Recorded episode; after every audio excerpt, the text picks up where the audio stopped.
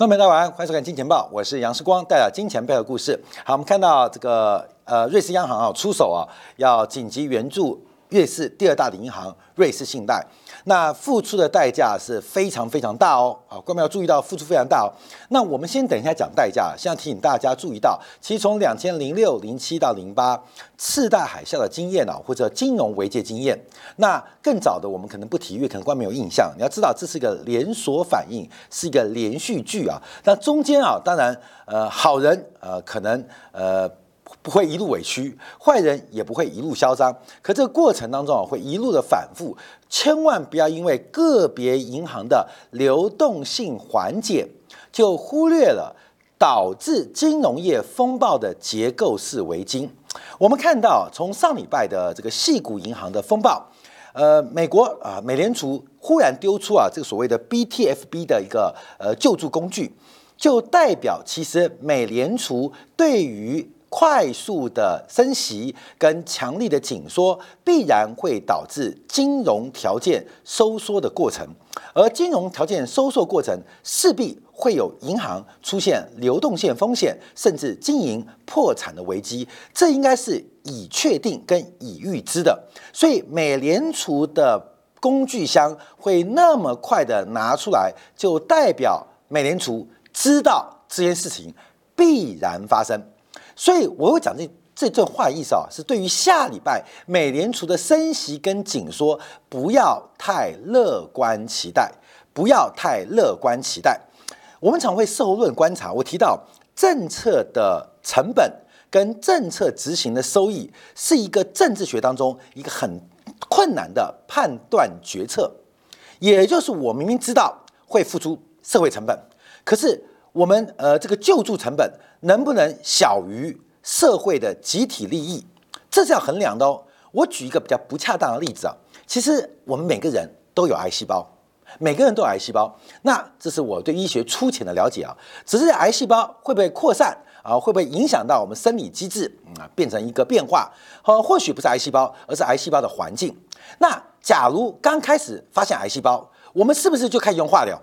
啊，就用化疗或什么光子刀啊，啊，用呃呃这个辐射啊啊下去治，不会，为什么不会？因为你知道它对于身体系统的危害还不如于啊你用这个化疗的这个风险跟成本，所以我们非要等到啊这个癌细胞可能到了呃初期原位癌，到了二期三期的时候，才会用这些很强力的效果做一个医治。原因就在于成本跟收益的变化。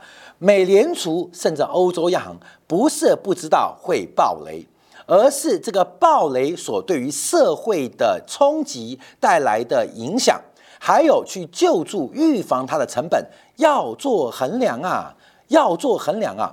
我们都知道台湾会地震，可是有多少人买了地震险？我们都知道台湾很多台风，有多少人买了台风险？主要我们的衡量就是不是它不发生，而是就算它发生，我要衡量我投进去的机会成本跟这个风险的价格贴水。所以这个事情都是必然发生的。所以假如它是必然发生的，在美联储的预期当中，就不要想象在下礼拜美联储会有乐观于市场的表现。当然，我们提到一个标准，就是市场崩盘，因为鲍威尔在卖。啊，扣啊，所以这市场崩盘可能是唯一可以缓解美联储加息速度的唯一理由啊，这跟大家特别分享。好，那么先看一下啊，瑞信在暴雷啊，这个当然现在是烧到呃和缓啊，与主要是因为瑞士央行开始全面的救助，准备啊要拨出大概超过五百亿美金啊，来给这个最高啊给瑞信贷来进行紧急的一个流动性的挹注。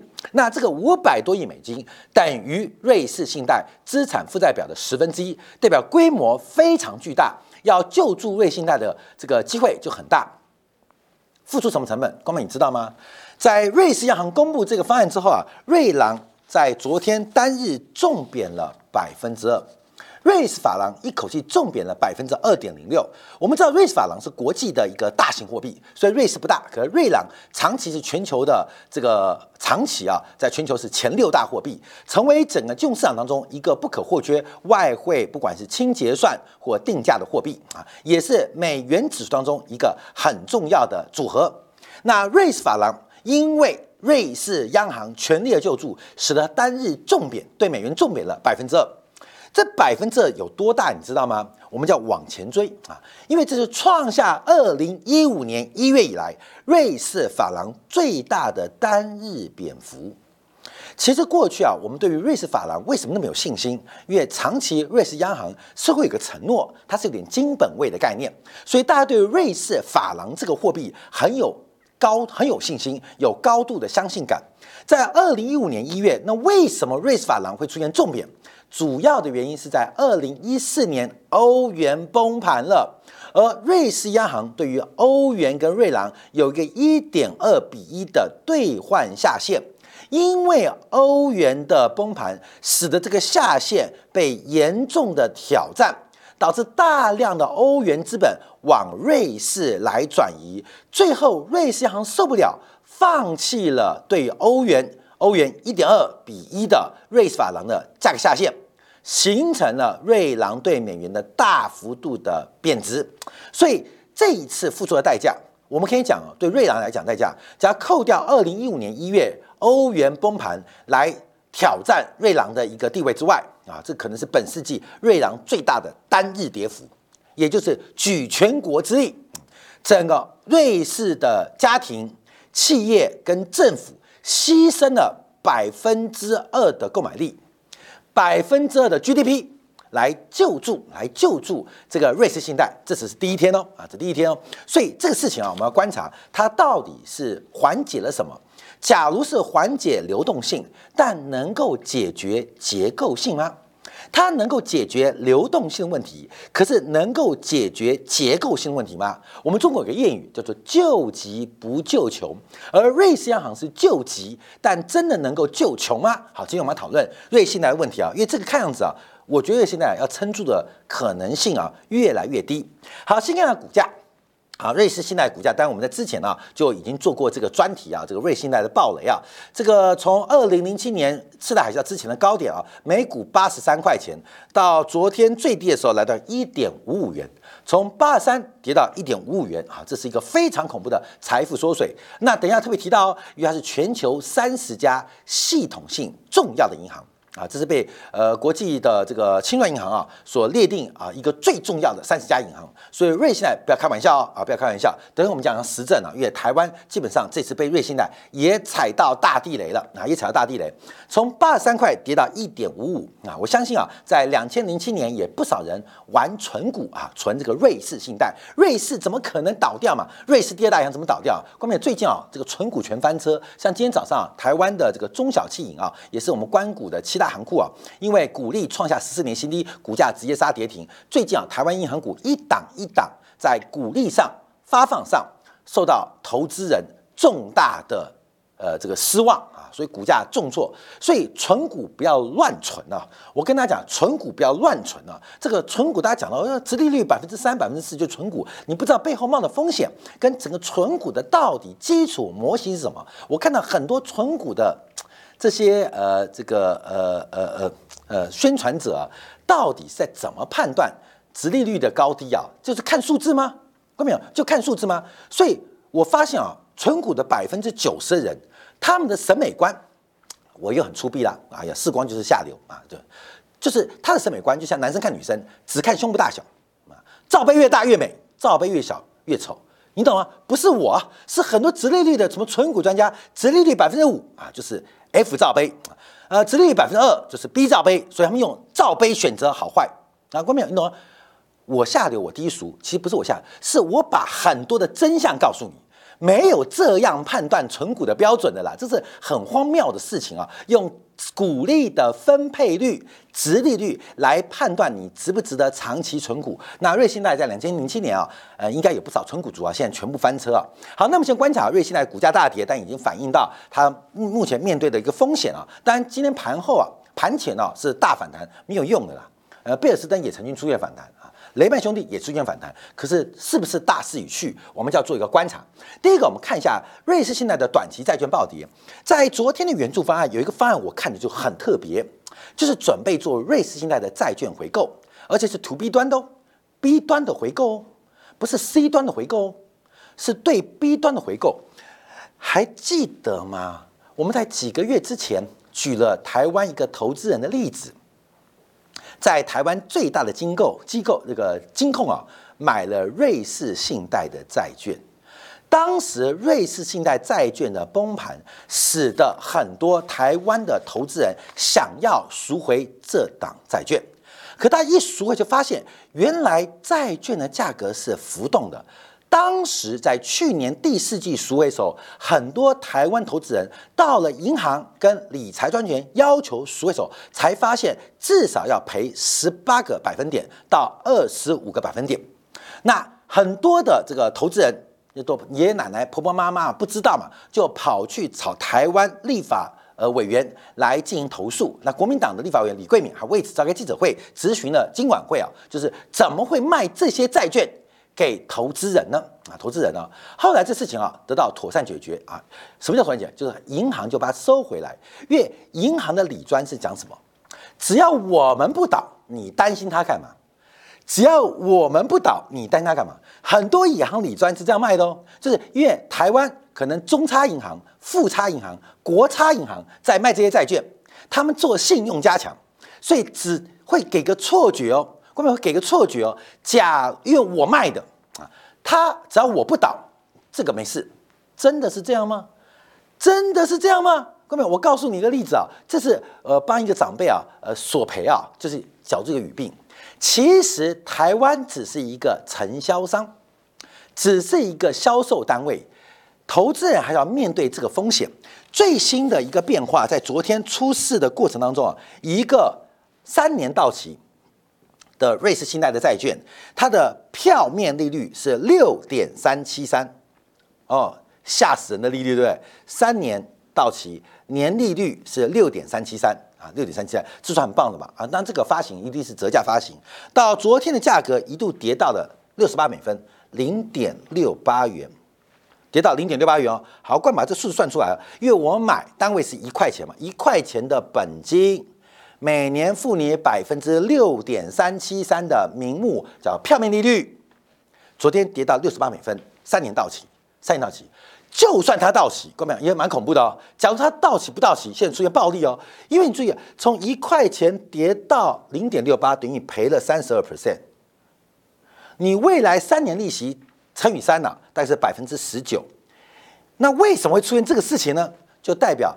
瑞士信贷已经出现了偿付的危机，所以现在很多瑞信在瑞士信贷发行的债券，它的价格都跌掉了有三成左右的水平啊，这是一个非常大的风险啊。所以我们看短期债券也在大跌，那大跌你可以去减呐，你可以去减呐，因为刚我关美我我算过啊，你刚刚讲再一个例子啊，三年到期，现在每年付息是百分之六点三七三哦。乘以三年就等于是百分之呃，就等于是十九啊，十九十九十九十九百百分之十九的报酬率哦。那现在卖六十八美分，零点六八，到期的时候还你一块钱本金。你算这利率有多高？这利润有多高？利润有多高？这个利润你零点六八买它，三年后按照票面的本金还你一块，是赚零点三二。是赚零点三二哦，所以这边的报酬率就将近五十 percent，五十 percent。那另外六点三七三是按照一块钱计算，所以零点六八它一年是赚十 percent，所以你十乘以三嘛是三十 percent。你现在去买它，三年赚一倍，三年赚一倍，天上会掉那么好的馅饼给你吗？不会。天上只会掉很痛苦的陷阱给你，所以瑞信贷现在很多债券啊，只要你现在敢买，三年赚一倍。你现在敢买，三年赚一倍。我们不鼓励大家做这种冒险啊，做这种尝试啊，因为等于再晚一点买，或许到下个月买，你可以一年赚三倍啊。那再晚一点买，我跟你讲，就什么都没有了啊，什么都没有。所以现在瑞士信贷的短期债券或中期债券，看到没有，是出现暴利哦。那为什么会这种暴利？三年赚一倍，赶快买呀！你敢买吗？你敢买，我们不敢买。所以整个信用风险正在无限的放大。就算是瑞士央行开始进行救助，我们要分析到底是救急还是救穷？到底是救急还是救穷？好，我们看一下第一个暴雷的原因啊，这大家可能了解，就是我们昨天节目提到，主要是啊，瑞信贷它的这个呃呃上市啊，受到了证管会的。问询啊，发了一个稿，就说你们的账啊，我们认为有问题。哎，大家不要看到证交所或这个证管会啊，尤其是证交所、证管会，他们基本上里面很多会计师、很多专家啊，他对你报告来的财报会给你审核，就认为他在现金流量表当中的分类跟认定好像有问题啊，好像有问题。同时，这个普华永道就替他签证啊，在台湾就支撑他，也是全球最大的会计事务所，在二零二二年啊，跟二零二一年的年报也特别提出了内部控制存在重大缺陷。观众朋友，这是会计师的语言呐，内部控制存在重大缺陷，这摆明就不替你背书啊，你懂吗？就是你看很多节目看不过瘾嘛。假如像看《金钱报》中重口味的讲法啊，重口味，就这家公司没救了。这家公司完蛋了，这家公司乱搞一通啊！这是我们一般人的粗俗语言，会计师语言就是内部控制存在重大缺陷。所以不管是他的签证会计师，还是呃这个交易所啊证管会对他的发函，都发现整个呃这个瑞信贷出现非常严重的经营问题。那这个经营问题来自于哪边呢？我们先看一下，因为啊才刚刚。框了，框了这个沙特阿拉伯的这个大金主啊，因为整个事情的爆发，大家期待就是中东人、阿拉伯那些傻逼，我是指欧洲人看沙特阿伯人的标准啊，那些傻逼，哎，叫他来救。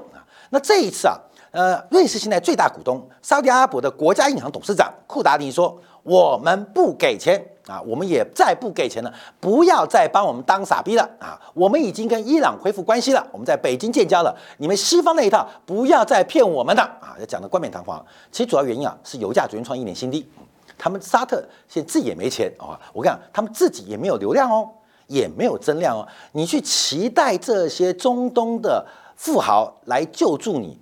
缘木求鱼，他们还想卖掉它，来弥补国内好，弥补各个产油国内部的财政赤字呢？所以哪会有钱借给你？那找个理由很特别啊，不会救的原因很多很多，但我只提到最简单逻辑，就是法规，因为我们已经持有百分之十了，百分之十以上有监管的要求啊，看没有？就是你向我借钱，我一定说哦，我老婆不答应啊，看没懂啊？无敌理由嘛，对不对？一定啊。像我跟我资人借钱，我资人说我没钱啊，对不对？都这样，都没钱啊。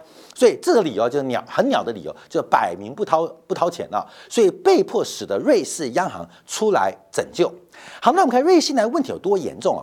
因为光是从去年上半年，我以台湾为例哦，在台湾瑞信贷发行的债券就六百多亿，在台北的这个呃国际版的债市又有另外六百多亿。所以去年上半年，光是在台湾的铺险就一千一百多亿，台湾瑞信贷发行的债券，光是台湾就一千一百多亿。那还重要，瑞瑞士信贷除了为自己借钱之外，瑞士信贷也是一个著名的投资银行。它干嘛？它把很多的资产进行分类、包装、证券化之后，再做信用加强。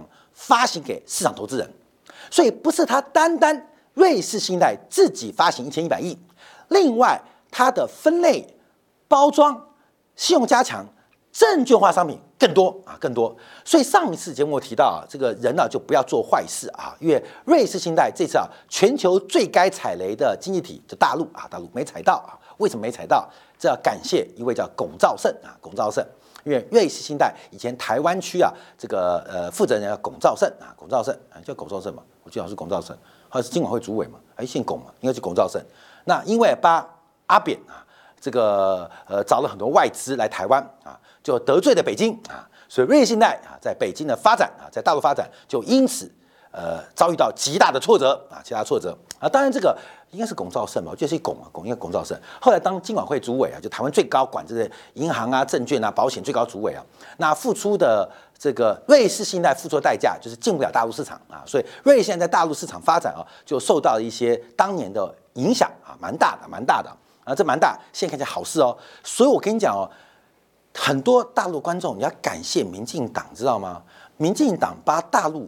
筛掉了很多风险了，什么货的角色会跟民进党勾勾搭搭嘛？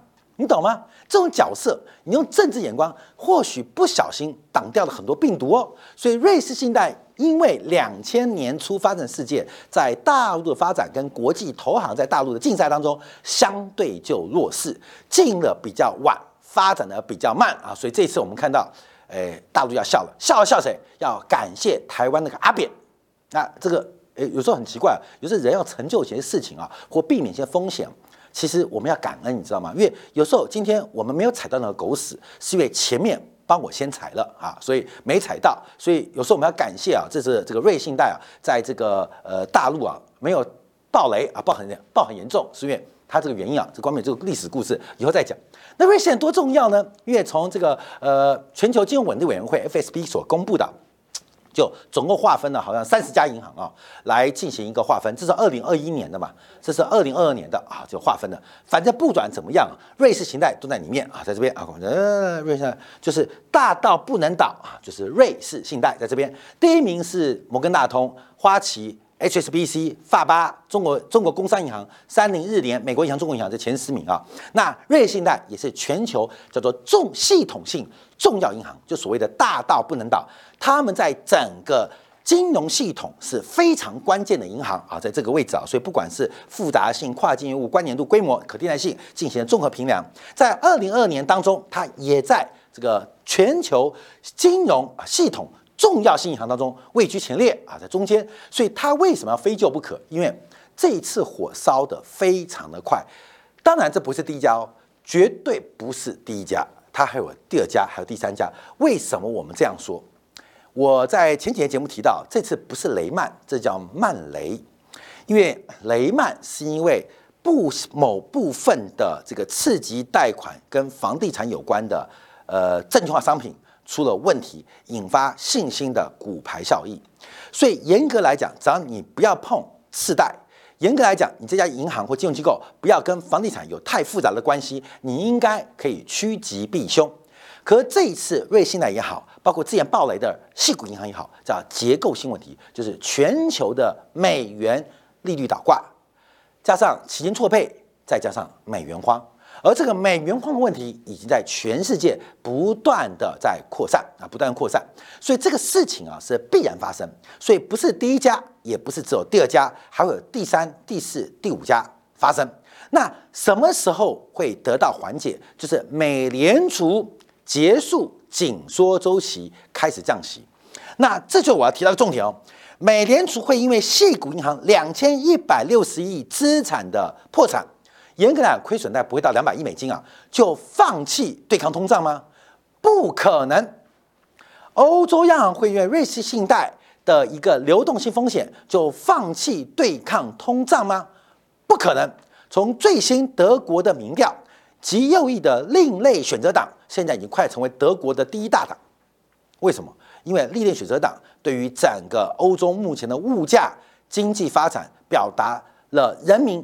非常愤怒的声音，而另类选择党最重要政见就是要跟俄罗斯和解，取消对俄罗斯的制裁。各位，你知道影响多大？因为物价高涨，因为物价高涨，使得整个民心思变，而变到哪边去？在德国变到了另类选择党。那另类选择党的方案就是把乌克兰给放弃，跟俄罗斯重归重修啊，呃，就好，把北溪一号、二号，甚至盖三号、四号、五号，你懂吗？哈，所以好，哥们拉回来，那你觉得后面有可能吗？啊，不可能，那不可能怎么办？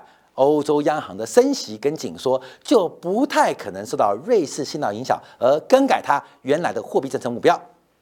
什么时候更改？倒到更大的银行，等到更大的银行倒闭啊。才有可能更改，所以我们回想两千零八年的一个决策，其实后面我们讲社会的分析啊，其实并不难，就是为什么贝尔斯登不救，要救雷曼兄弟？不是贝尔斯登呃的成本，社会成本比较低，是，可是他的收益，救他的收益远远低于救他的成本，所以当时啊，这个不管伯南克还是波江森就放弃掉了。雷曼兄弟因为救他的收益大于救他的成本。所以就救他，所以这个是个动态的政治学的决策哦。所以目前不要太乐观，欧美国家对于央行可能放松紧缩的可能性，这要特别留意。好，最后我们来看一下，看一下啊，这个目前来讲，瑞士央行到瑞士信贷到发生什么事情啊？就是很直观，就是我们上礼拜节目有做到的，就是存款大幅流失啊。在过去一年多的时间，瑞士信贷的零售业务，它收受存款从四千零六十一亿掉到了两千三百三十二亿，这个收缩啊，这个将近了四成，就剩下六成。我们再看一下它的资产负债表，先从负债端观察。大家注意到，在短短的一年的时间，瑞士信贷受到了负债端的收缩，导致资产资产端也收缩。收缩规模多大？由原来的七千五百多亿收缩到五千亿，收缩了将近三分之一。我们常提到叫负债端驱动，或叫资产端驱动啊，就是我们看经济成长啊，是负债端驱动。还是资产端驱动？我们看一家企业是负债端驱动还是资产端驱动？像大家讲的台积电啊，就是资产端驱动，就越来越高的资产回报率来带动股东的利润。那另外一种叫负债端驱动，就像面板厂，他们没有更大的突破，就靠不断的融资借钱来扩大产能，叫负债端驱动。大到国家。小到企业，小到个人，就要看负债端驱动还是资产端驱动。那大家一听就知道，靠资产端驱动的投资机会比较好。我们很少讨论是资产端收缩还是负债端收缩，因为不管是资产端还是负债端的收缩，因为中间很冷是，它会带来资产负债表的衰退。而大家特别观察，因为金融业是一个非常讲求规模的行业，你越大。你就越多的红利，你规模越大，就更容易得到越好的信用。所以瑞信贷它个别它自己碰到一个很严重问题，就是它资产规模正在非常疯狂的收缩。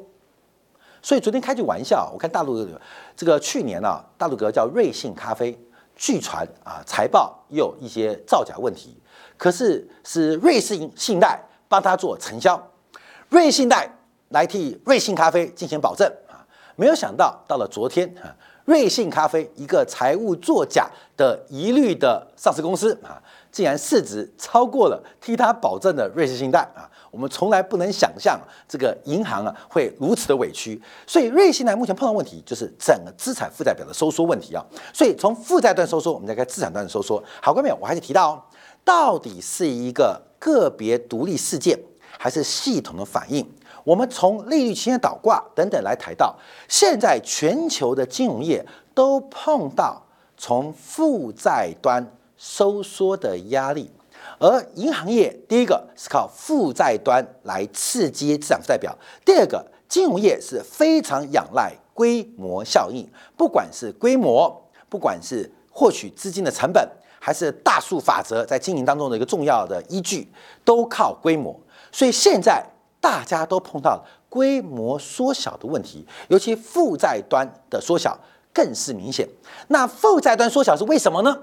因为大量的存款转去了货币市场，包括在货币市场寻求短期高报酬的货币报酬啊，像我们从存美元，另外去买美国的国库券或多呃争取美国短天期的国债，大量的存款。进入了货币市场，导致现代金融业的中介化被取代啊，去中介化。那去中介化是谁害的？不是美联储害的哦，而是过去长期金融业，包括台湾，包括大陆，不断的贩卖各式各样的理财商品，不知不觉把他的客户给教聪明了啊。对，呃，今天你们不买，那我自己去买啊。所以银行把银行自己给杀死了。我们不要讲数字货币，光是去中介化的过程，原来是银行早就把一把刀悬在他头上。而这把刀在美联储跟欧洲央行疯狂的加息节奏之下，绳子被割断，刀就掉了下来。而在断头台上，不是只有细谷银行哦，也不止瑞士信贷，还有更多更多的银行，他们自己架宝刀在头上。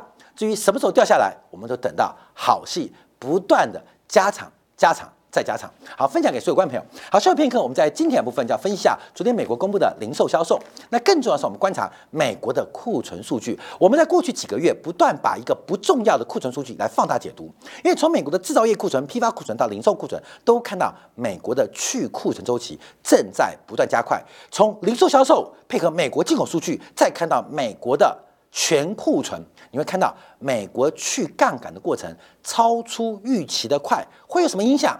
让我们稍后为大家做进一步的解读。